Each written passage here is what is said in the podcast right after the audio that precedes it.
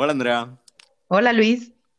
Hola, hola a todos los que por alguna extraña razón que agradecemos llegaron a este primer capítulo de cosas que dijimos hoy. Eh, como ya dijo Andrea, yo soy Luis Ruiz y pues ella es Andrea Ramos. Hola, ¿qué tal? Hola a todos. Estamos eh, en este experimento que decidimos hacer de básicamente grabar nuestras conversaciones, porque nos gusta mucho hablar sobre todo, un poco, como que tenemos opiniones, bastantes, y pues queremos compartirlas con el mundo por alguna razón. Una de ellas porque estamos encerrados y creemos que sería una buena idea compartir este, pues este momento con, con más personas que quizás no, no, necesariamente tienen las mismas opiniones que nosotros, pero mm, pues, quieren también opinar sobre cosas, ¿no? Y que probablemente, ojalá, también estén igual de encerrados que nosotros y entonces podamos como pasar el rato. Exacto, o sea, si a ti también como a nosotros te da coronavirus falso como tres veces al día, este, y tres veces estoy siendo demasiado amable. Sí, muy amable. Sí, y si pues igual y ya viste 500 películas y te acabaste los libros que tenías en tu casa o no, eh, o ya mejor empezaste a ver ventaneando en las tardes, no sabemos, pues, eh, pues este espacio creemos que puede ser interesante para que se unan a la conversación con nosotros y podamos, pues, pasar un momento agradable, vaya, ¿no? Pues más que nada, más que nada es eso. Esperamos que conforme pasen los, los capítulos del podcast y ya ojalá pase también esta, este periodo de crisis que, que estamos, pues, que está ocurriendo en todo el mundo, eh, podamos cambiar las condiciones de grabación, pero por ahora cada quien está en su casa, por eso de repente como música de fondo escucharán el bello ladrido de mis perros. Pero, eh, pues, estamos justo buscando la cercanía a pesar de, de su sana distancia, ¿no, Andrea? Claro, claro. Y además, o sea, creo que a final de cuentas, la intención es como, pues, platicar, hacernos compañía entre todos, más allá de las dificultades técnicas que podamos o no tener con nuestros audífonos comprados en el Walmart, ¿no? Así es. Sí, y bueno, ¿qué es este programa? ¿Qué es cosas que dijimos hoy? Pues es un porque hablar de cultura de temas que a nosotros nos interesan mucho, como eh, pues el género, la diversidad, pero también muchas otras cosas de la cultura contemporánea, eh, de las cuales tenemos opiniones muy aunque sean cosas que a la mayoría de las personas le parecen totalmente superficiales, este, pero que creemos que justo donde es donde hay que pues rascarle y vamos a encontrar bastante, como dicen por ahí. Sí, claro, creo que eh, también es importante que eh, seguramente por ahí nos, nos, escucha alguien que nos conoce, pero si alguien no nos conoce, somos un par de intensos. Eso implica que sí, sí nos enojamos mucho por eh, cosas que a lo mejor parecerían no ser tan relevantes, pero pues a final de cuentas eso es lo que le da saborcito a la vida, ¿no? Enojarte un montón porque pues no sé, por la traducción que le dan a las películas que nos gustan. O sea, son cosas que a lo mejor a nadie le importa, pero a nosotros nos importa. Y más en este momento donde nos surge catarsis, creo que enojarnos por pendejadas puede ser bastante catártico, ¿no? Entonces, claro. Eh, pues para eso estamos aquí, para hacerles compañía y hacernos compañía en este momento y pues hasta que dure este, este podcast que creo que nos vamos a divertir bastante. Entonces, pues sean bienvenidos y Vamos a empezar. Tenemos varios momentos del programa, ¿no? Y el primer momento es como un show de talentos, pero de cosas inútiles, básicamente, porque una de las cosas que Andrea y yo nos hemos dado cuenta es que sabemos muchas cosas, algunas sirven para mucho, nos sirven en nuestro trabajo, nos sirven, no sé, por lo menos para verte, amor, en una cena o algo, pero hay algunas otras que no nos sirven para absolutamente nada. Y entonces necesitábamos buscar un espacio en el que pudiéramos hacer algo con esas cosas. Y por eso queremos empezar todos los programas con nuestro conocimiento inútil. ¿Quieres empezar tú, Andrea? Ok, este, estoy muy nerviosa porque tengo así como mi listita de puntos inútiles, como tratando de que fuera todo por la misma línea de lo que íbamos a hablar hoy, que no les hemos dicho que vamos a hablar hoy, pero ahorita les Ahorita les comentamos, este, ¿cómo no? Y tengo así como un par de anécdotas interesantes eh, que ahora que estoy encerrada, pues ha sido como revisar, porque además no tengo tele, entonces ha sido... ¿Qué le pasó a tu tele, Andrea? A mi tele le pasó algo muy chistoso que fue eh, unos de mis gatos se pelean con un gato de la calle y todas las noches se pelean por ahí de las 4 de la mañana, es bien divertido. Y hace un par de días decidieron pelearse como de manera muy intensa y en esa pelea como que mi tele quedó en medio de la pelea y la tiraron y ahora ya no tengo televisión, pero afortunadamente nosotros somos todavía fans de los DVDs y tenemos una televisión que yo creo que es más vieja que yo y le podemos conectar un DVD que funciona bastante y bueno, hemos podido ver otras cosas. Y en ese recuperar como películas que hace mucho no veía por estar metida en Netflix, eh, por ahí volvimos a ver Siete Samuráis de Kurosawa, ¿no? Y en ese ver Siete Samuráis, yo sé, somos personas muy aburridas en esta casa, pero salió la, anécdota de que Siete Samuráis era la película favorita de Andrei Tarkovsky. Y yo no lo sabía. Y un día Tarkovsky conoció a Kurosawa porque él consideraba que Kurosawa era como el mejor director de cine de la historia. Un día se conocen y Tarkovsky le dice, es que siempre que voy a empezar una película, veo Siete Samurai como para agarrar inspiración. Y Kurosawa le dice, mira qué chistoso, cada que yo voy a empezar una película, veo Andrei Rublev de Tarkovsky, ¿no? Entonces, para mí es como una anécdota muy divertida de cómo eh, se admiraban, se admiran entre genios, pues. Mm, interesante. Pero le veo cierta utilidad a tu conocimiento. O sea, siento que te puede hacer ver interesante en una cena, ¿no? Híjole, depende de cuál sea tu categoría de interesante, porque ah. yo a cualquier persona que le empiece a hablar de Tarkovsky me volteo a ver con cara de, bueno, ¿quién te hizo tanto daño como para que estés hablando de Tarkovsky en este momento? Sí, de que ahí a la mitad de unas quesadillas, el 3 de la mañana. Este, muy bien. Me, gusta tu, talento del día de hoy, pero creo que voy a hacer, voy a humillarte en cuanto a la inutilidad de mi conocimiento. Ok, sorpréndeme. Porque mi conocimiento inútil el día de hoy es un talento muy, muy bonito que tengo y que no me sirve para absolutamente nada. Y es que recuerdo muchos programas olvidados y horribles de la televisión mexicana. De verdad, muchísimos. Y entonces decidí hacer una bonita lista para compartir con ustedes de programas horribles y que nadie recuerda, que por alguna razón viven en mi cerebro. Todos son de TV Azteca por alguna razón, supongo que es lo que se veía en mi casa. Así que ahí te va, ahí te va mi lista. Primer programa, para todos, lo conducía la oreja, una cosa muy hermosa. Segundo, no recuerdo ni siquiera quién salía, pero había un programa que se llamaba Venga Chepacá. Así de elegante. Tercero, Sexos en Guerra. Lo conducían Ingrid Coronado y Fernando del Solar. Ahí se conocieron. sí me acuerdo. Ese sí me acuerdo. Sí, sí, ok. Qué cosa. Cuarto, Gente con Chispa. Un programa también de concursos muy hermoso. Quinto... Y ahí es donde los ponían cosas así como blindfolded. Así es, sí, que tenían como peceras y en esas peceras había como cosas extrañas y tenían que adivinar qué era. Ay, qué cosa tan horrible, sí. Quinto programa, con sello de mujer. Era un programa como de panel, como tipo netas divinas y estas cosas. Pero no sé qué más sucedía, solo recuerdo que existía. Luego estaba uno llamado Las tardes con la Vigorra, que pues conducía Raquel Vigorra básicamente. Eh, luego uno que se llama Raquel y Daniel, que era Raquel Vigorra y Daniel Bisoño, una cosa sumamente elegante. Y por último, Desafío de Estrellas, porque este lo recuerdo muy bien. Resulta que había academias, ¿no? La Academia 1, la Academia 2 y así. Y todos los que no ganaban la academia los mandaban como como a una segunda ronda, como, como a su examen extraordinario, que era el desafío de estrellas, ¿no? Y entonces eran como todos los que no habían ganado de diferentes generaciones, volvían a echarle ganas a ver si, a ver si ganaban. Nadie recuerda ese programa porque no sucedió nada relevante más que un día Cintia, la novia de Carlos Rivera, se desmayó. Y es un video muy hermoso que pueden encontrar en internet. No, me queda claro que tú sí eres el rey de la información. Inútil. Que no, ni siquiera estoy segura de que estén en una en una página de Wikipedia, pero bueno. ya ves, o sea, porque por eso me parece que el tuyo es más interesante, como que yo, yo sí podría preguntarte, ay, ¿qué más sabes del estilo? Nadie quisiera decir, ¿y qué otro programa como Gente con Chispa existía en la televisión mexicana?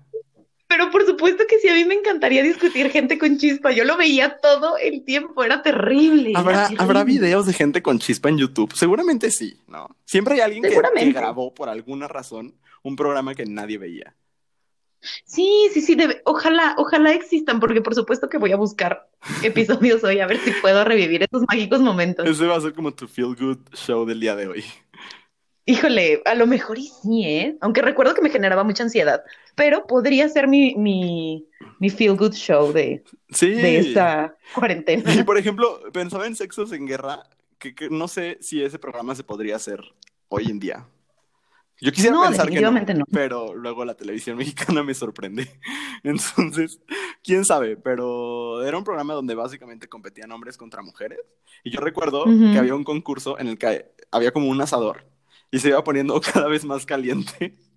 Y ellos estaban sentados en el asador y les iban haciendo preguntas y hasta que las contestaran no se podían parar. Una cosa muy hermosa. Elegante. Órale. Sí, ya No, ves. elegantísimo. Pero aparte lo acabo de buscar en, en Google y tuvo episodios desde el 2000 hasta 2014. ¿Sexos en guerra? Sexos en guerra. No man, 14 años duró No lo puedo creer. y no nadie lo creer. recuerda. Qué horror. Bueno, hoy le estamos Ay. haciendo homenaje a esos 14 años de trabajo de Ingrid Coronado y Fernando del Solar, que terminaron en un bonito matrimonio. Pero bueno, es eso. A ver, a ver la próxima, la próxima emisión, qué otro talento inútil encontramos en nosotros. Porque estamos lleno de, de- llenos de estos, este, de, de, de estos pequeños detalles, ¿no? Entonces, los Sería un iremos, detalle más inútil de mi parte. los iremos compartiendo. El tuyo estuvo chido, me gustó. Bueno, eh, son cosas que en mi, en, como en mi entorno consideran completamente inútiles y aburridos. So, Mm, ¿por qué no compartirlo? Claro, ¿no? Compártelo. Adelante. Muy bien. Eh, pues el programa de hoy se trata sobre eh, pues, las feel good movies y feel good shows, ¿no? Justo todos estos contenidos, tanto de cine como de televisión, que tanto nos hacen falta en este momento donde de verdad cada día la ansiedad es mayor. Este, en los chats, o sea, ya lo único que la gente ve así como conscientemente es la conferencia de las 7, donde dan la misma información una y otra vez. Sí, pero es una novela. O sea, es, es la novela de las siete. Es impresionante cómo la gente lo, lo ve religiosamente. Yo la verdad he dejado de verlo porque me genera yo creo que más ansiedad, pero, pero tiene todas las características de una novela. Hasta el galán de telenovela aparece en la conferencia de las siete. Galanazo. Sí, sí. Sí, eh, eh, yo, yo sí amo al doctor Gatel, de verdad. Este, aparte, explica bien bonito. O sea, si a mí me hubieran explicado así biología en la prepa, igual y sabría un poquito más. En este momento sería epidemiólogo y no estaría aquí haciendo un podcast sobre cultura pop. Un podcast donde hablamos de las tardes con la vigorra, por ejemplo. Por ejemplo. Pero bueno, justo en este momento creo que muchos lo que queremos es un poco de, pues no sé, yo lo diría como el equivalente a, a cuando te sientes mal y tu mamá te hace, no sé, un caldo de pollo o alguna cosa así. Eh, el equivalente de eso, pero en película o en serie, ¿no? Ver algo que te vaya a hacer sentir bien, que te vaya a hacer sentir tranquilo y que te baje un poco los niveles de ansiedad que, que sí están cañones, creo que en la mayoría de las personas, excepto en los que por alguna razón siguen en la calle como si nada estuviera sucediendo. Sí, sí, pe- pero justamente creo que es- estas películas lo que, lo que hacen es eh, como regresarnos a espacios o a temas o a historias que ya sabemos que nos hacen sentir bien, porque digo, una película que ves por primera vez jamás es una como una comfort film, No. ¿no? Es, es regresar a eso que, que sabes que te gusta y donde te sientes cómodo y que justo por eso baja tus niveles de ansiedad, ¿no? Porque ya sabes a lo que vas. Claro, eso es como un territorio conocido y entonces no te van a sorprender con que de repente al final, eh, no sé, en las locuras del emperador se muere Cusco, ¿sabes? O sea, ya Ajá. tienes como, claro que vas a ver lo que vas a ver y que te va a hacer sentir bien, que van a salir las canciones que te gustan o que te va a hacer reír el momento que pues, usualmente te hace reír, ¿no? Todas Ajá. estas cosas. Entonces, Sí. eh, aparte creo que es interesante, Andrea, que justo estos, eh, um, estas películas o estas series usualmente son contenidos bastante infantiles o familiares, ¿no? Habrá gente, porque el otro día platicaba con una amiga que tenemos en común, Gaby, que, que ella ve cosas como muy intensas, ¿no? Y de pandemias, así, en estos momentos. Pero bueno, hay gente Ajá. que tiene como... Sí, me identifico. Sí, bueno, ya, ya nos platicarás tú sobre, sobre los contenidos que buscas, porque creo que también puede ser bastante interesante. Pero muchos de ellos, Ajá. porque estuvimos buscando algunos, tienen que ver como con películas o de la infancia o de la adolescencia, ¿no? Como, como una nostalgia por, por un momento pues, más simple y vaya que ahorita la sentimos. Sí, claro.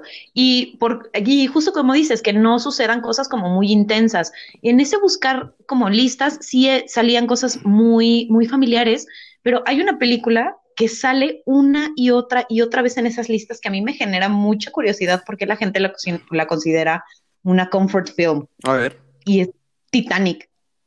Ah, mm, sí, ¿no?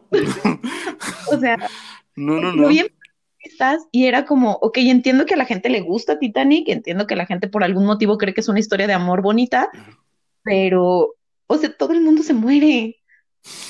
¿Por, qué? ¿Por qué verías eso en tus momentos de bajón? O sea, exacto. A ver, a mí no me gusta Titanic, nunca le he encontrado, nunca he conectado con la película, pero creo que, a ver, la mayoría de las personas que ven Titanic lo ven o en Navidad, como siento que la pasan en Canal 7, por ejemplo, como en festividades. Y quizás les recuerda eso, ¿no? También luego como que nos acostumbramos a que hay ciertas películas que son para un momento en específico y quizás como pues remitirte a eso puede ser bastante, pues como calmarte bastante en estos momentos, ¿no? Sí, claro, claro, pero insisto, este, esta idea de que Titanic, por ejemplo, es una película navideña, o sea, solo porque hace un montón de frío y la gente muere congelada, es como, no sé, no lo entiendo. Y además, realmente es una película que sí está hecha como para que digas, ay, qué bonito se veía Leonardo DiCaprio cuando se ve, era más joven, pero fuera de eso, ¿qué podría ser de reconfortante ver tanta gente morir o ver al barco partirse a la mitad, ver a los músicos que no pueden dejar de tocar? O sea, no. sí, está extraño. O sea, la verdad tampoco entiendo muy bien qué es lo que a la gente le causa tranquilidad de Titanic. Pero, este, bueno, es que también algo que, tendrá que entender nuestro, nuestro espectador sin nombre, porque no sabemos quién nos está escuchando, es... Este, someone's listening. exacto. Es que nosotros no tenemos los gustos más convencionales. Entonces también, por ejemplo, en varias listas, La La Land, y a mí esa película no me genera ninguna tranquilidad. O sea, en ningún momento voy a decir, ay, sí, ya me puedo relajar porque estoy viendo aquí cómo Emma Stone le echa todas las ganas del mundo para que le den ese Oscar. Y cómo este, los blancos salvan el jazz, ¿sabes? O sea, es algo que, que a mí no me genera lo que a mucha gente le genera. Sí, sí, yo por eso no puse La La Land en la lista, porque digo, ¿para qué me peleo? No. Incluso me parece más lógico. Bueno, lo puedo entender, porque quizás a la gente le tranquiliza como las historias de amor. Por algún motivo. Sí, pues igual como por saber que cuando esto se acabe, estará su príncipe azul allá afuera, ¿sabes? por favor, no. Por favor, no busquen príncipes azules, busquen princesas. Es más divertido. Pues, ¿qué te digo? Si uno pudiera elegir, Andrea. Ay, mi, mi más Pero... ¿Estás escuchando a mis perros ahora sí? Sí, sí, sí, se escuchan, pero se escuchan muy lejos. Estoy segura de que mis gatos se no, Son los invitados especiales de este, de este capítulo. Al rato les ah, hacemos una, una entrevista. Ay, tendrán mucho que decir. Oye, fíjate que algo que me llamó mucho la atención de esta lista de, de películas como Feel Good es que encontré en una lista la película Bridesmaids. No sé si lo ubiques. Híjole, la, de, Kristen Wiig y Maya Rudolph. Maya Rudolph. Ay, qué cosa. Es que a mí esa película me gusta mucho, pero me deprime. O sea, de verdad, me hace reír mucho, pero el personaje principal, el de Kristen Wiig, es muy patético y me pone triste. O sea, en general, todos los personajes de Kristen Wiig, yo pienso que están deprimidos. Pero este personaje sí está en un punto muy bajo de su vida. Entonces, no sé qué, qué pone feliz a la gente de esto. ¿no? Creo que a lo mejor es como la. Híjole, se va a escuchar súper feo, pero como la comedia fácil, porque al final de cuentas esa película es de comedia fácil. O sea, ya cuando haces bromas que tienen que ver con mierda, es comedia Sí. Entonces creo que, creo que es eso. Y aparte, siempre que sale en una película Maya Rudolph, la gente lo procesa como, ay, va a ser muy divertida. O sea, creo que va más por ahí. Sí, puede ser eso. Una que está muy, muy presente y que creo que sí, sí, a mí me haría sentir bien es Legalmente Rubia, debo aceptarlo. Esa película sí. Sí, sí, mucho. Además es una gran película feminista, aunque no se le reconozca como tal, pero es muy feminista la película. Sí, y, y la encontré así, yo creo que en todas las listas que, que busqué, que era como eh, pues de películas que te hacen sentir bien y así, todas estaba legalmente rubia. Y creo que tiene que ver con que también en estos tiempos eh, se agradece algo que no te haga pensar demasiado, ¿no? Sí, claro, claro. Que en, en ese, en esa lógica hay otra que eh, me parece que va por el mismo lado y creo que también le pega como al asunto de la nostalgia que platicamos al principio, pero que realmente no entiendo por qué la gente disfruta tanto. Y es Babe el puerquito valiente. Sí, sí, sí. Yo también la vi en las listas. O sea, pero una y otra vez, y de verdad, no entiendo, o sea, no sé si a ti te gusta Luis, pero yo nunca he entendido por qué la gente disfruta esa película. A mí se me hace profundamente triste y no, o sea, no la puedo ver sin llorar. No, yo, fíjate que la vi hace muchísimo tiempo y no la he vuelto a ver, no, no generó como nada en mí. De repente la encuentro en listas así de que yo amo las listas, entonces leo muchas listas de películas que tienes que ver, más que así. Y este, la he visto mucho en listas de películas así, de mejores películas infantiles de la historia y demás, o películas familiares. Y pues no, no me he dado la oportunidad de volverla a ver, entonces no te, no te podría decir qué tanto qué tanto me relajaría Babe. Pero pues de inicio no es algo que diga, esta cuarentena quiero ver Babe, no.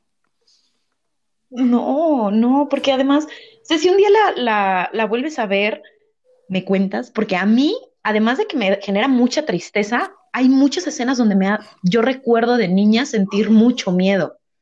Entonces, sí, porque además al pobre puerco, o sea, lo tratan súper mal toda la película, es muy terrible.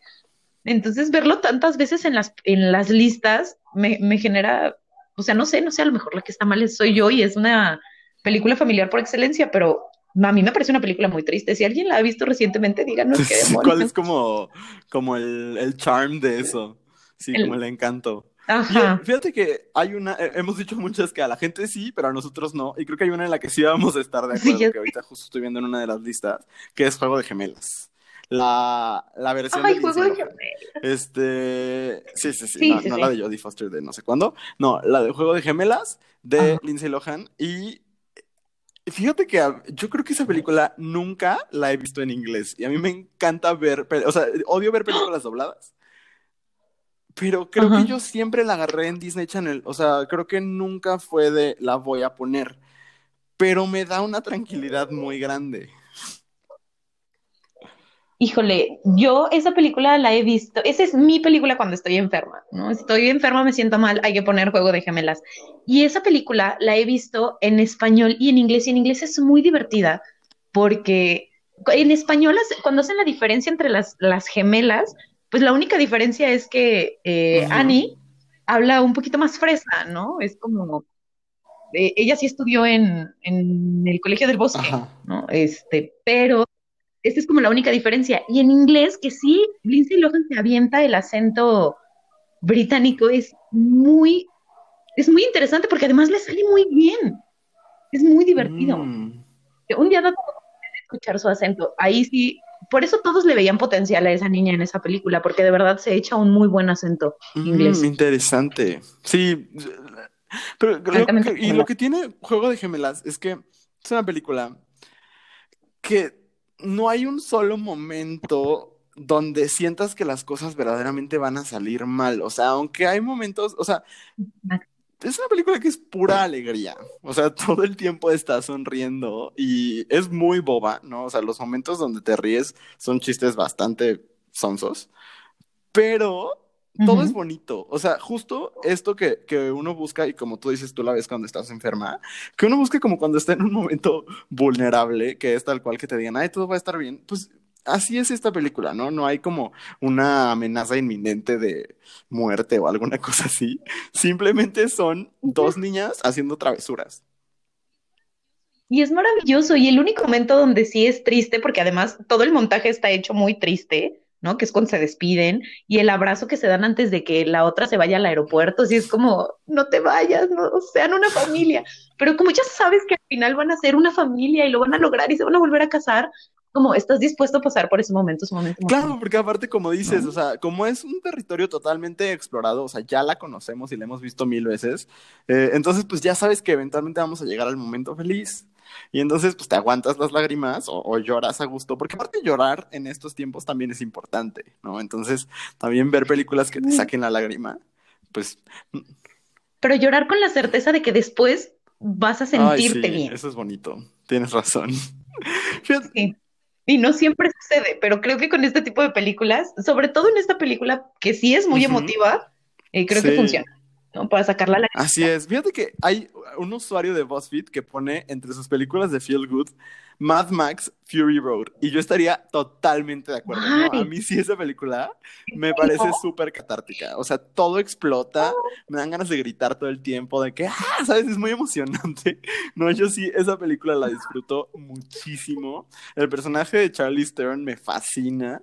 No, yo sí, o sea, no soy muy fan del cine de acción, pero esa película me parece súper emocionante. Entonces, sí, sí veo por qué a alguien le puede parecer catártica híjole, o sea, a lo mejor sí catártica, pero no sé, yo no podría ponerla dentro de mi, de mis listas. Mm, a ver, por ejemplo. No, eh, me parece demasiado. ¿Cuál, encuentras con la que estés así, súper de acuerdo? Eh, dentro de su lista, por ejemplo, aparece, eh, ay, ¿cómo se llama en español? Ah, El diablo viste a la moda. Esa película yo ahorita la tengo en un loop interminable antes de dormir, este, que aparece, muchos usuarios la ponen y yo coincido. O sea, a pesar de que cada que la veo me enojo porque digo, maldito novio que no la apoyaba, pues ¿cómo te atreves? Pero sí es muy nefasto, pero aparte es, una película como muy fácil de ver y es un, una chulada ver a Meryl Streep en esa película una y otra y otra vez. Aunque se me parece que no es una película que haya envejecido muy bien en muchos temas, ¿no? Como el asunto del novio o la cantidad de, desórdenes alimenticios a los que se hace guiño dentro de la película. Este, pero fuera de eso, creo que es una película muy fácil de ver, ¿no? Y, o sea, para mí la secuencia donde Anne Hathaway sale con diferentes outfits, ya que tuvo su makeover. O sea, para mí es maravilloso y la repito y la repito, aunque ya sé cuáles vienen, aunque ya sé cuáles son. Me parece que es muy fácil de ver y esa la he visto en muchas, muchas listas y lo entiendo. Creo que es una película muy ¿Sabes qué es muy chido del Diablo Viste la Moda y que me pone muy feliz? La música. Tiene varios, o sea, la, primera escena. Eh, la canción, mm, solo sé que dice Suddenly I See, no sé exactamente cómo se llame la canción ni quién la cante, pero eh, desde ahí me pongo de buenas. Y creo que la, hay una de Madonna en algún momento que también me gusta mucho. Y creo que, ajá. No, creo que no solo está Vogue. Bueno, no importa, porque justo es de cuando Madonna estaba sacando Confessions. Entonces tengo, ajá. Ah, claro. Tengo como claro que en algún momento sale una canción de ese álbum.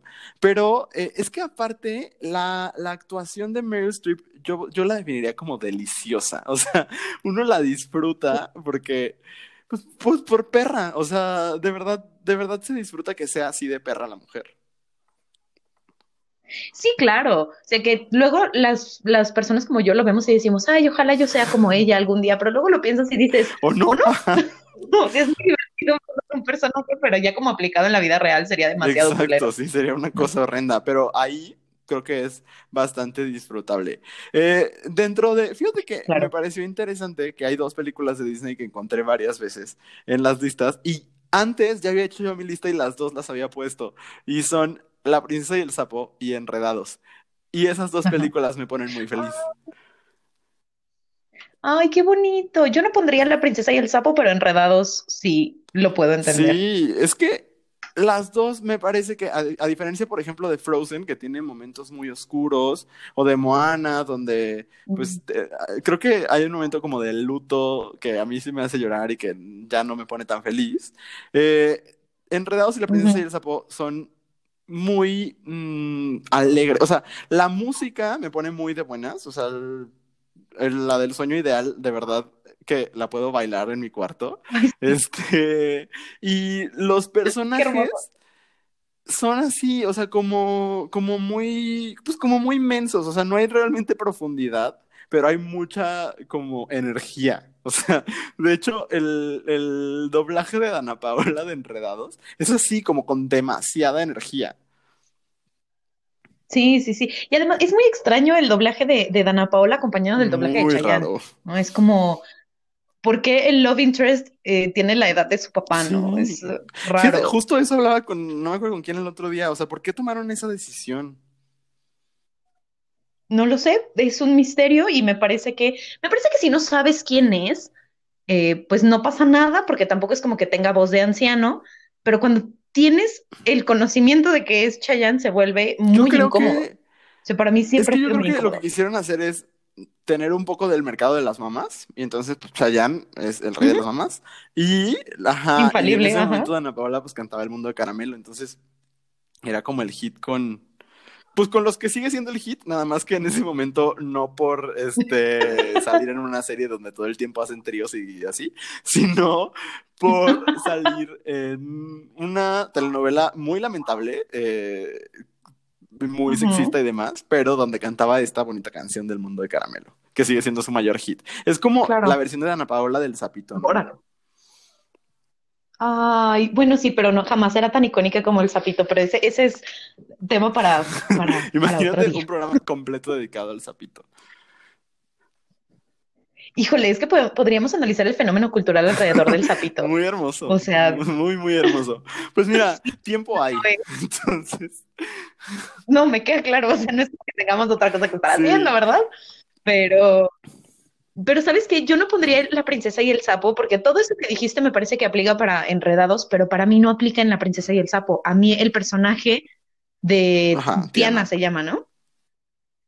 A mí me parece un personaje súper complejo, con broncas súper reales, y no sé, como que lo siento demasiado cercano a mí, entonces es como, no, no, no, no puedo como vivir ese proceso con ella. De hecho, es una película que sí he visto dos veces, ha sido mucho, porque me parece como... Tal vez por eso me caes tan bien, tal vez me recuerdas a Tiana. a lo mejor, pero por eso, o sea, sí es como uh, the struggle is real. Este es como mi story time. Tengo dos anécdotas muy rápidas. Una, a ver si me está escuchando. Mi amigo Charlie y yo estábamos en Disney una vez, o sea, en Disney World. Era nuestro último día ahí después de trabajar ahí tres meses. Y lo último que decidí hacer es irme a tomar una foto con Tiana, por alguna razón. Y entonces fuimos y el estúpido de mi amigo no pasó bien su bandita y entonces no tengo mi foto porque no se registró. y es muy triste porque fue muy emocionante, de verdad. Aparte tuve que primero saludar a Cenicienta, a la cual detesto con toda mi alma, y a Elena de Avalor, que ni siquiera conocía. Con ella sí tengo mi foto y con Tiana no se capturó. Entonces, eso es verdaderamente triste en mi vida y es una gran frustración que probablemente iré sacando varias veces que se me quitó mi oportunidad de mi foto con Tiana. Y la segunda. Saludos, Charlie. Saludos, Charlie, Y la segunda es que esta es una de mi información inútil que podría guardar para un para nuestros nuestra sección inicial, pero la voy a sacar una vez porque resulta ser que cuando anuncian que va a haber la primera princesa negra de Disney, eh, Beyoncé dice, ay, pues a huevo voy a ser yo. Y entonces la llaman a casting y ella dice, ay, soy Beyoncé, no voy a ir. De todas maneras me lo van a dar. Y entonces, pues como no va al casting, obviamente no se lo dan a ella. Y entonces la mujer después se enojó porque no se lo dieron, pero no fue al casting. Órale, too good for me. Sí, sí, una, una nota, una información igual, totalmente inútil, pero que me parece interesante para demostrar que mmm, Beyoncé creía que era lo que ahora es Beyoncé desde antes. No, bueno, que además serás pues, Beyoncé, pero, perdón, pero Disney es Disney, o sea. Exacto. Disney es Sí, sí. Aquí no pasa. Sí, Disney solo le ofrece papeles sin casting a Meghan Markle por alguna razón. Bueno, pues no sé, choices.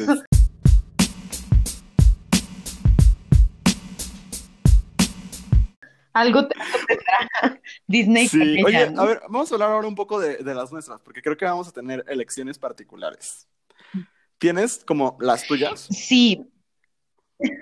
Sí, o sea, eh, más allá de Juego de Gemelas y del Diablo Viste a la Moda, tengo de, no como tal películas, pero tengo como dos series de películas que veo como en este asunto de no me siento bien, voy a ver estas películas, porque además siempre las veo juntas, o sea, es como una inversión de fin de semana, ¿no? Porque tengo que ver la trilogía de Shrek, que yo sé que no es una trilogía, pero yo solamente veo tres películas de Shrek, eh, dos, tres y cuatro y actividad paranormal. Una, dos, tres y cuatro. o sea, veo estas siete películas, pero es un compromiso de siete películas. Interesante. O sea, Sí, no, no, sé, no sé por qué. Bueno, no, sí sé por qué. Actividad paranormal siempre me ha gustado mucho porque a mí me gusta mucho el terror. Y evidentemente Actividad paranormal no es una buena película de terror, pues, pero Actividad paranormal 2, donde es como la historia previa del personaje eh, protagónico de Actividad Paranormal cuando son niñas, tiene un par de escenas que me parece que son genuinamente aterradoras, ¿no? Y aparte termina con un asunto de, pero todo esto es un grupo de brujas y tal, entonces me parece fascinante. Y este, me gusta ver la 1, la 2, la 3 y la 4, y de cuando termino de verlas estoy demasiado nerviosa y entonces mejor veo Pero tiene que ser junto. Sí, tiene que ser junto. O sea, lo único, de, lo único que puedo prescindir es de Actividad Paranormal 4, pero sí tengo que ver tres de Actividad Paranormal y tres de Shrek. Que además nunca veo Shrek, solo veo a partir de Shrek 2 por mm, algún motivo. Interesante. Shrek 2 es mi favorita. Fíjate que yo no sé, porque ha habido como un pues un mame bastante fuerte últimamente con Shrek en, en internet y en, en el twitter.com y esas cosas. Este, y, y o sea, me gusta Shrek, no entiendo cómo el fandom, ¿sabes? O sea, como el, el, el amor por Shrek así descontrolado. No. O sea, es que, o sea, no, mi amor por Shrek no es descontrolado, pues, pero por ejemplo, Shrek 2, eh, ah, me encanta el soundtrack. O sea, me encanta es este película de sale la canción y te paras y la bailas y la cantas y luego ya sigues viendo la película, ¿no?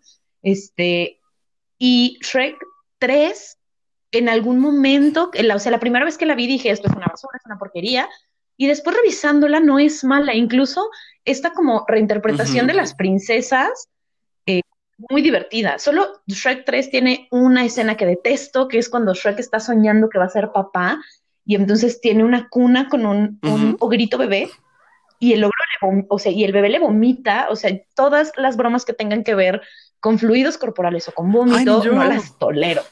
No. Me parece como el humor más así, más bajo, básico, terrible, no puedo. Fíjate que yo, yo pondría decepción Pero me eh, la escena de Bridesmaids, porque eso sí me da mucha risa. Ay, no, es que justamente, justamente por eso no me gusta esa película. El resto de la película está como, me, pasable, la podría ver, pero tenían que hacer una broma sobre eso. La actuación de Melissa McCarthy en Bridesmaids, justo cuando está, no voy a describirlo demasiado, pero cuando está en la calle, pues ya haciendo sus necesidades, como dice, este, su actuación me gusta mucho, pero sí, sí es bastante grotesco y los chistes de vómito me parecen horribles. Sí, son terribles, terribles. Pero fuera de eso, creo que la magia de Shrek, o por lo menos lo que a mí me gusta es ver como estos personajes eh, clásicos de la literatura fantástica o de los cuentos fantásticos reimaginados. Eso es lo que yo disfruto mucho. ¿No? Y la verdad, perdón, pero para mí, Antonio Banderas como el gato me parece una joya invaluable. O sea, lo disfruto muchísimo. Yo creo que por eso no veo la 1 y solo veo a partir Si existiera el Oscar a mejor doblaje, creo que él lo hubiera ganado ese año. Bueno, no mejor doblaje, pero mejor actuación de voz, no sé cómo se diga. Pero es que hay varias actuaciones como de voz muy memorables que pues no se reconocen de ninguna manera, pero pues, yo pienso, por ejemplo, en Robin Williams como el genio en Aladdin que sí es como de, no, de verdad, de, de ah, señor.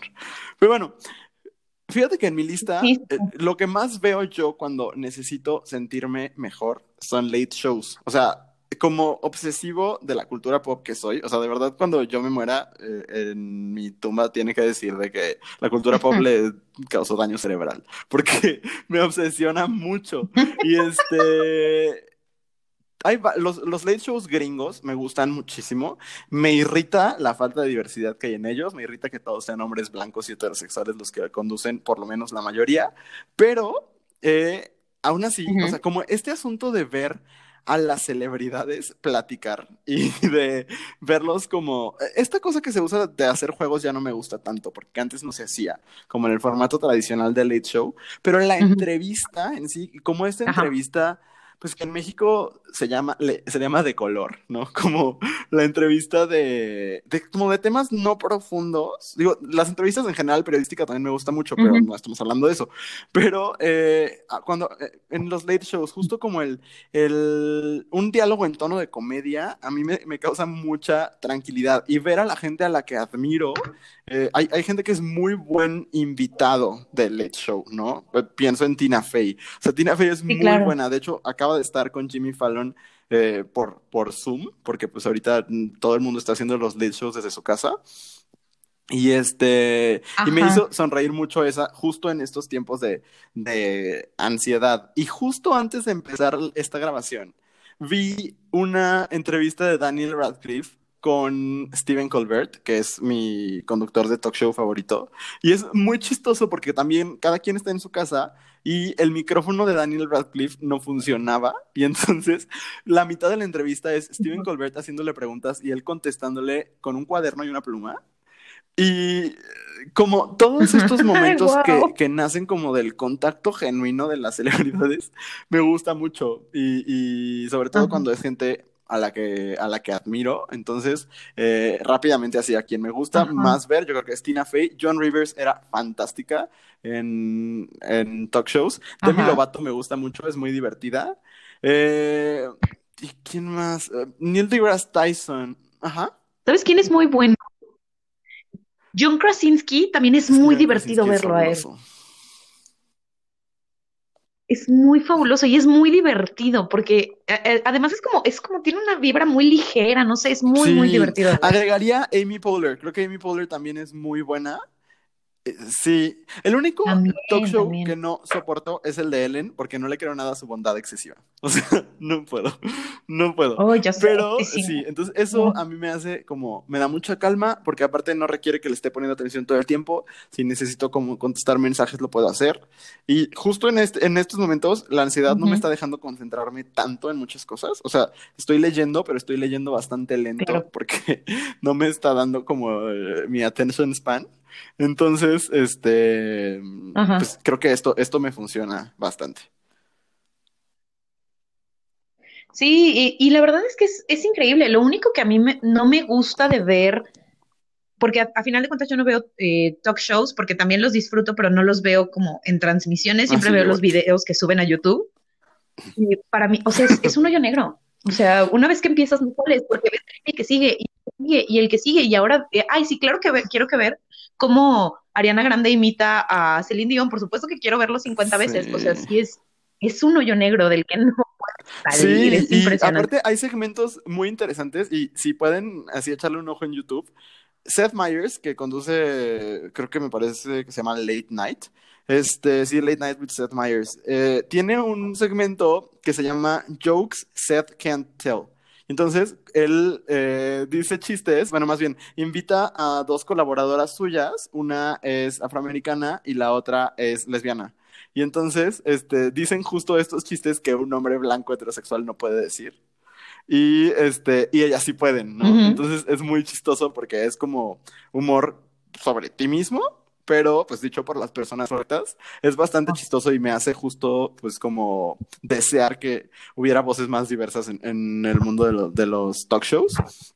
Y otro que es un gran invitado que se me había pasado, Bernie Sanders, de verdad. O sea, aparte de ser un político muy interesante, está como siempre eh, in on the joke, ¿sabes? O sea, siempre participa de, lo que el conductor quiere hacer y entonces eso siempre se agradece.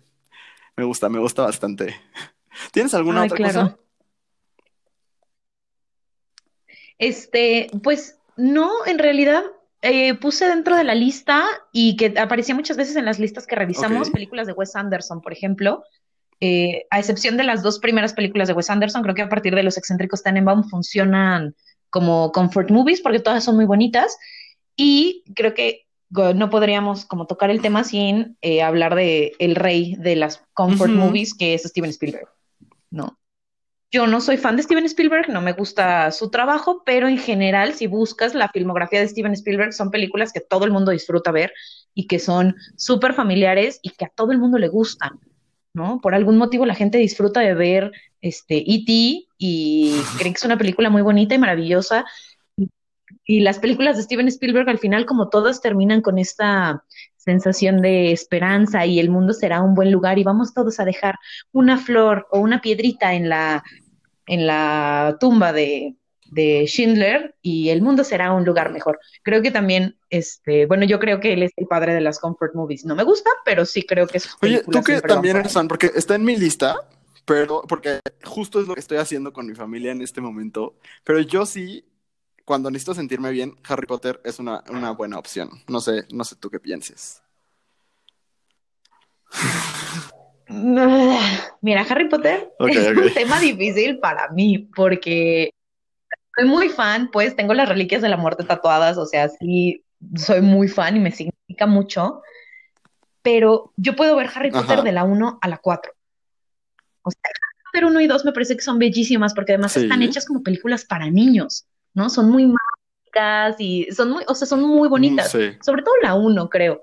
La escena de Navidad en la primera película es una cosa muy hermosa. A partir de las cinco, que, que, es cuando llegó un director que como que dijo, ay, ¿quién necesita leer los libros para hacer una adaptación de una serie de libros?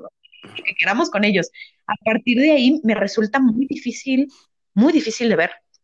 Entonces, y además yo soy obsesiva, entonces si veo la primera, siento que tengo que ver las ocho y entonces prefiero bueno, yo justo estoy viendo todas. Eh, apenas, apenas llevo tres y las tres me han puesto. A mí la dos no me gusta tanto, eh, pero la tres me pone muy feliz. Me parece muy divertida. Todo este asunto del, del viaje en el tiempo. Eh, me divierte muchísimo. O sea, estar viendo a Hermione dos veces, ver a Hermione golpear en la cara a, Malfoy. O sea, podría repetirlo una y otra vez. Eso, eso. Y además tienes la mejor línea de toda, de toda la saga de películas, porque aparte yo esas películas pues las veía pues, chica y entonces recuerdo verlas en español. Y en esa película, en Harry Potter 3, justo cuando le, le, va a dar el golpe a, a, Malfoy, tiene la mejor, la mejor línea de toda la serie o sea, lo tengo grabado en mi, en mi cerebro, que corre hacia él y le grita, tú eres una despreciable y maldita cucaracha. Y Ay, ¿a cuántas personas no le diríamos eso? Es otra Sí, exacto, me parece muy, maravilloso. Aparte, de verdad, yo no recordaba lo chistosas que son por lo menos esas tres primeras películas. O sea, el personaje de Hermione es muy gracioso, sobre todo porque es muy consciente de que sabe más que todos los demás. Y entonces, en la primera, lo platicábamos el otro día, tú lo decías, que, que, se nota muchísimo el esfuerzo que está haciendo ella por actuar. Eh, se nota aparte que las primeras dos son del mismo director, ¿no? Entonces, eh, la, la, va como por una línea y de repente, pues Cuarón como que los hizo hacer cosas muy distintas, pero eh, Hermione me parece muy eh, pues un personaje muy bonito, por lo menos en esas tres primeras películas, y me divierto mucho. Sí, a partir de la 4, porque aparte a mí la 4 no me gusta tanto, eh, ya como que aparte las cosas son más oscuras y parece que se les quitó todo el encanto a los personajes o a algunos de los personajes.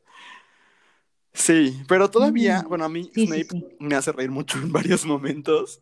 Eh, creo, que, creo que tienen su encanto y a mí sí, aparte creo que me regresan a un momento en mi infancia que, que me gusta, ¿no? Como me parece un mundo donde, a pesar de que hay mucha maldad, claro. la bondad es muy buena, ¿sabes? Es muy intensa.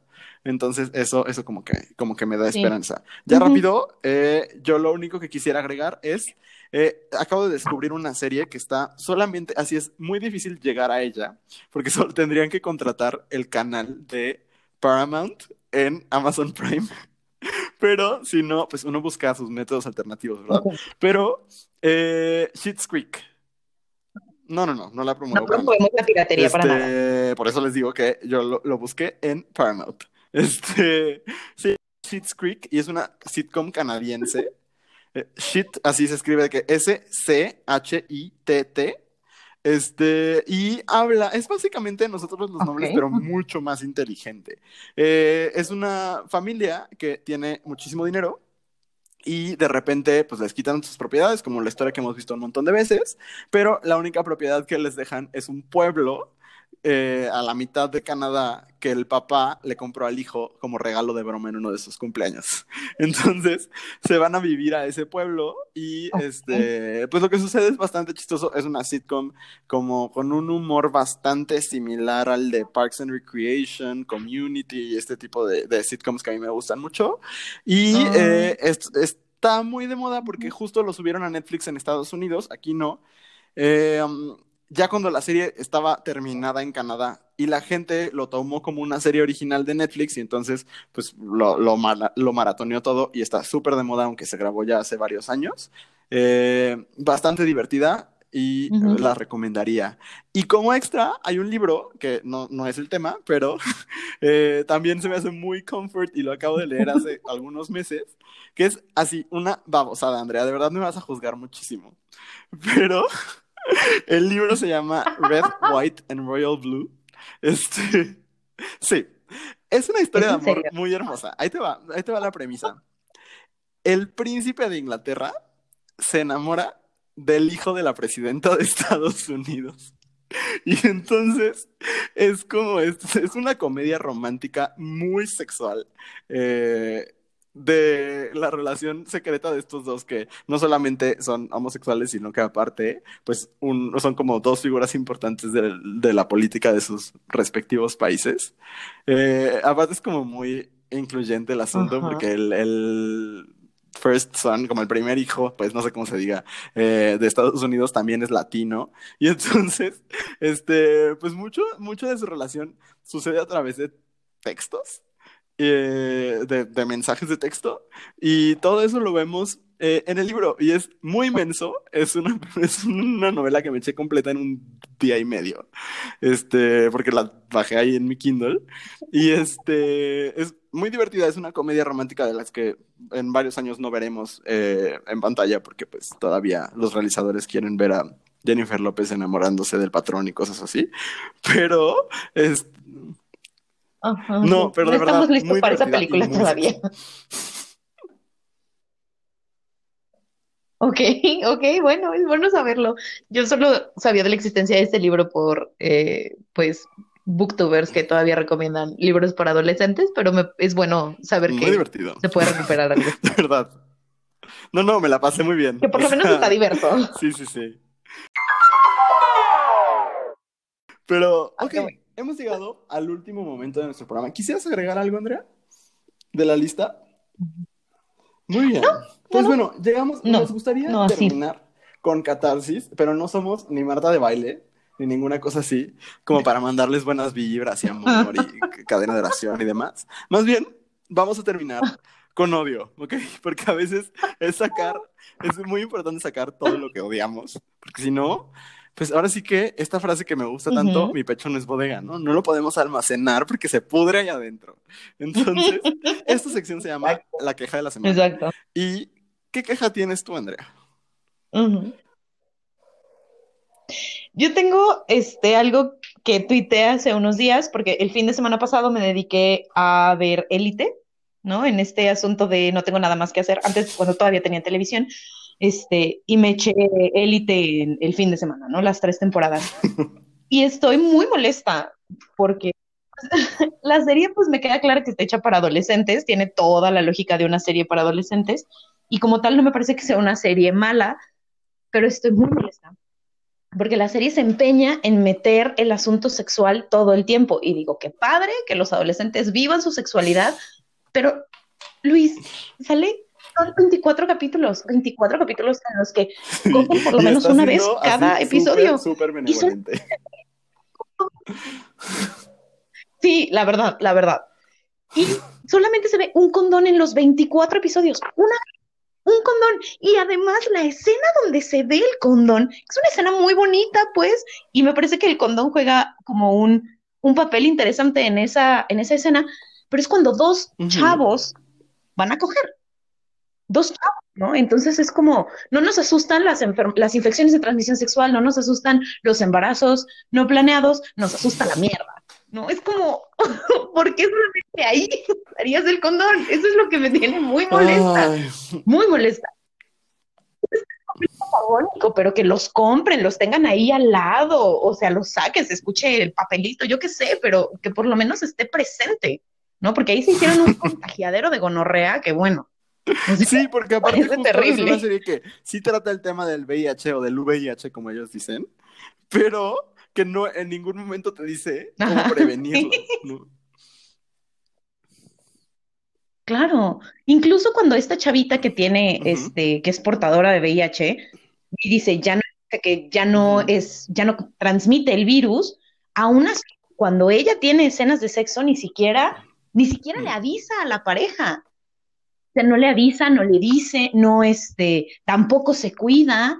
Entonces es como un rollo de, o sea, si estamos espantados por el coronavirus, hijos, hay más de 30 millones de casos de VIH y la gente se sigue contagiando, o sea, no es como poca cosa. Entonces me tiene muy enojada. Es, es, una razón muy válida para estar enojada. La verdad, comparto tu enojo. Yo, eh, cuando la vi, la primera temporada y la segunda las vi hace mucho tiempo, pero la tercera pues me la eché cuando salió. Y este, hasta que vi tu tweet dije, es verdad, o sea, de verdad en ningún momento hay algo que se hace, o sea, ni siquiera una conversación al respecto, ¿sabes?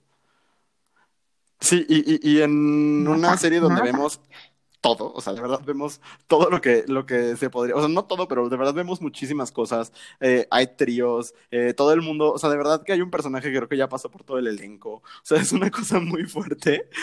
Y sí, o sea, tienes razón, seguramente ahí en, los encinos hay un contagiadero de cosas muy fuerte. Sí. Sí, cañón. O sea, eso me parece. Y además, cuando va dirigido a. O sea, si los adultos, la verdad es que no, no se cuidan o no está esta cultura del cuidado ante las infecciones de transmisión sexual, deja tú un embarazo, una infección, ¿no? Un virus fuerte. Este, con los adolescentes menos. Y eso es lo que pues están viendo, ¿no? Entonces, pues sí, me parece preocupante y me parece molesto. Y pues sí, soy una tía en este tipo de cosas, lo siento, pero, eso no es tía, o sea, al contrario, creo que es importante, justo que, como dices, que los, los chavos, ahora sí, la chaviza, los adolescentes, vivan su sexualidad de manera libre, pero responsable y consciente. Ajá. Me encanta, me encanta, me encanta tu queja de la semana. Y es bien importante sacarla. Prepárate. ¿Y tú de qué te vas a sacar? En esta, en esta cuarentena uno ha visto imágenes muy perturbadoras, muy feas, pero yo no he visto nada tan perturbador y que me haya enojado más que las malditas fotos de Sean Méndez y Camila Cabello paseando por la calle.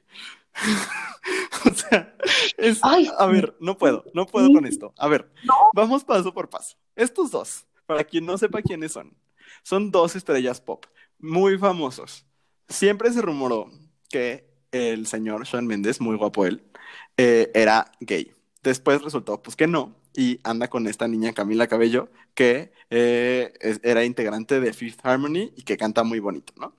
Bueno, pues después de que se hubiera tantos rumores de que eh, su relación era falsa, pues decidieron pasar la cuarentena juntos, lo cual pues o, están muy comprometidos con la actuación o este pues sí se quieren, ¿no? Pero diario salen y diario hay paparazzis afuera tomándoles fotos por alguna maldita razón. Y nos han dado las imágenes más horrendas del mundo. Y estoy viendo justo frente a mí a dos celebridades multimillonarias en la calle. Y te voy a describir, Andrea, todo lo que está mal con esta imagen. En primer lugar, no los juzgo. Quizás he pasado yo también un día sin bañarme en esta cuarentena. Pero estos no se han bañado desde la fase cero. o sea, desde que el güey se comió la sopa de murciélago. Desde ese día, estos no se han metido a la regadera. en primer lugar. No tienen, o sea, yo, yo estoy en la misma situación que ellos, no tienen cómo cortarse el cabello, está bien. Pásense el peine. O sea, traen ahí una cintita, no sé, una cosa horrible. Pero lo peor es Camila Cabello trae una taza de Minions que de verdad parece que le regalaron en una primera comunión. O sea, espantoso, espantoso. Después, él trae como una chancla ahí donde se le ve el dedo del pie. Ella trae unos pantalones de pijama de puntitos y una blusa que dice You Go Girl, así en gigante, de esas que venden en el Walmart. Y él trae una playera que dice CrossFit y encima como tres rosarios. O sea, si tuvo tiempo de ponerse accesorios, ¿por qué no tuvo tiempo de cambiarse las benditas chanclas? O sea, de verdad es una cosa horrible. ¿Y por qué salen de su casa? O sea, en primer lugar, ¿por qué están saliendo? Esa fue la primera imagen y después no han dejado de salir. El güey sigue saliendo con sus malditos rosarios que tienen como tres al mismo tiempo. ¿Por qué se pone más de un rosario? No lo entiendo. Y luego salen a lo mejor. Y luego hay unos videos, Andrea, pero un video que de verdad anda ahí por, pues, por el internet, donde están los dos caminando, pero, o sea, ni The Walking Dead, de verdad, así como que con toda la energía perdida de su cuerpo, rendidísimos en la vida, o sea, así, sin, con las mismas prendas de que CrossFit, porque aparte ya, ya recicló la playera del CrossFit como cuatro veces. Dios mío, o sea, a ver, estoy de acuerdo que estamos en cuarentena y ahora que salen los, la gente desde su casa ya no se ponen traje y demás, en todos los que salen en televisión. Ok, chido. Pero tres rosarios, una bandita en la cabeza, una taza de minions, simplemente no, no, no tiene sentido. O sea, es una cosa muy, muy espantosa. No puedo. Ese es mi odio de la semana. Claro, Me parece muy bien dirigido, muy bien dirigido. si eres una celebridad, no te pongas la que dice You Go Girl y la que dice CrossFit. Y, además, no salgan de su casa, o sea, neta, neta. Porque por ahí vi, o sea, de esas mismas fotos, en una que iban caminando, iban tirando el café por el pasto y era como, o sea, que aparte vas a hacer la nacada de salir con la taza de café a caminar. Este, pues, a ver, están en la casa de Camila Cabello de Miami, eso ya lo investigué. Porque aparte salieron en un concierto a distancia y demás, También se mañase, obviamente.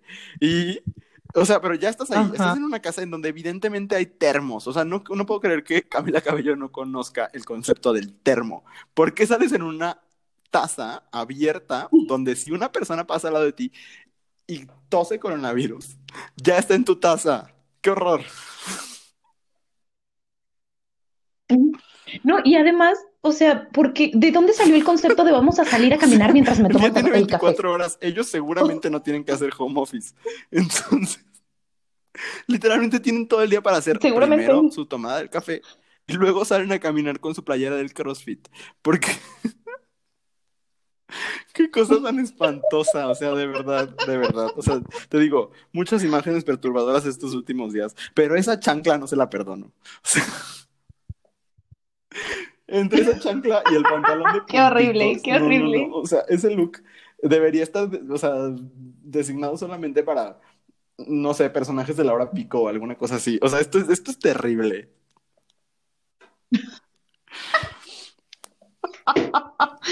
Sí, me parece que sí ha sido terrible. La, sí, el lo peor de todo. que tengo hacia dos celebridades que nunca sabrán de mi existencia.